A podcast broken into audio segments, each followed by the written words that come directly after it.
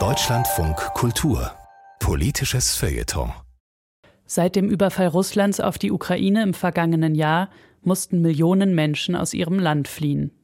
Unter den nach Deutschland geflohenen sind auch Schriftstellerinnen, Filmemacher und andere Kulturschaffende. Die Autorin und Journalistin Tanja Dückers steht mit einigen von ihnen in Kontakt. Sie weiß um die Schwierigkeiten, mit denen die Menschen im neuen Alltag zu kämpfen haben. Aus ihrer Sicht sollten wir die Kulturschaffenden noch mehr unterstützen, damit sie ihre wichtige Arbeit hier fortsetzen können. Unter den rund eine Million nach Deutschland geflohenen Ukrainerinnen befinden sich zahlreiche Kulturschaffende. Manche konnten noch relativ geordnet ihr Zuhause verlassen, andere wurden regelrecht aus ihren Häusern gebombt und flohen mit dem, was sie am Leib hatten. Wie geht es ihnen in Deutschland? Glück im Unglück hatte die Schriftstellerin und Übersetzerin Natalka Snjadanko aus Lviv. Sie war zufällig mit ihrer Familie in Krakau, als der Krieg ausbrach. Wäre ihr 18-jähriger Sohn zu diesem Zeitpunkt in der Ukraine gewesen, hätte er das Land nicht mehr verlassen dürfen. Mit Gepäck nur für ein Wochenende kam sie nach Deutschland. Das Literaturarchiv Marbach konnte ihr ein Stipendium geben. Dass Natalka in Freiburg studiert hat und sehr gut Deutsch spricht, vereinfacht ihre Situation. Nach Deutschland geflohene Ukrainerinnen dürfen zwar sofort arbeiten, aber die oft bestehende Sprachbarriere vereitelt viele Pläne vom raschen Fußfassen. Deutschland war jetzt besser auf Flüchtlinge vorbereitet als im Herbst 2015. Es gibt viele Projekte zur Unterstützung von ukrainischen Kulturschaffenden, aber die meisten bieten nur für begrenzte Zeit Unterstützung.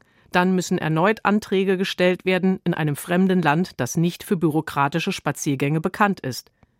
Zudem muss man in der Lage sein, nach oft traumatischen Erfahrungen im Kulturbetrieb eines anderen Landes zu funktionieren.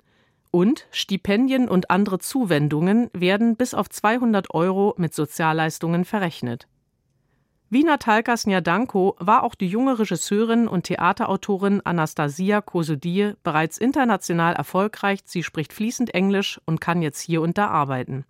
Doch die Parallelwelt holt auch sie in Berlin ein. Ihre Eltern leben in Zaporischja in der Nähe des Atomkraftwerks.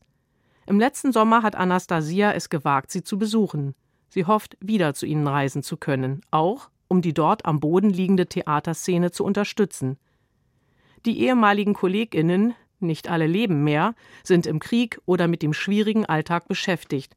Vom fröhlichen Pendeltourismus, wie Friedrich Merz ihn heraufbeschwört, kann keine Rede sein. Jede Reise findet unter Lebensgefahr statt. Die Lyrikerin Oksana Stomina hat eine traumatische Flucht aus Mariupol erlebt. Es ist unmöglich, das, was ich gesehen habe, auch nur ansatzweise zu teilen, sagt sie und spricht von mittelalterlichen Grausamkeiten verstärkt durch moderne Technologien.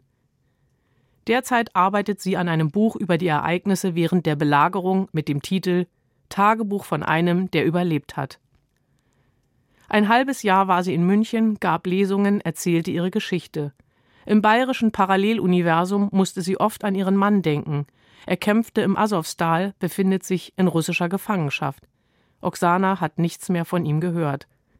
Nun ist sie gerade zurück in Kiew und hofft, dort etwas über seinen Verbleib erfahren zu können.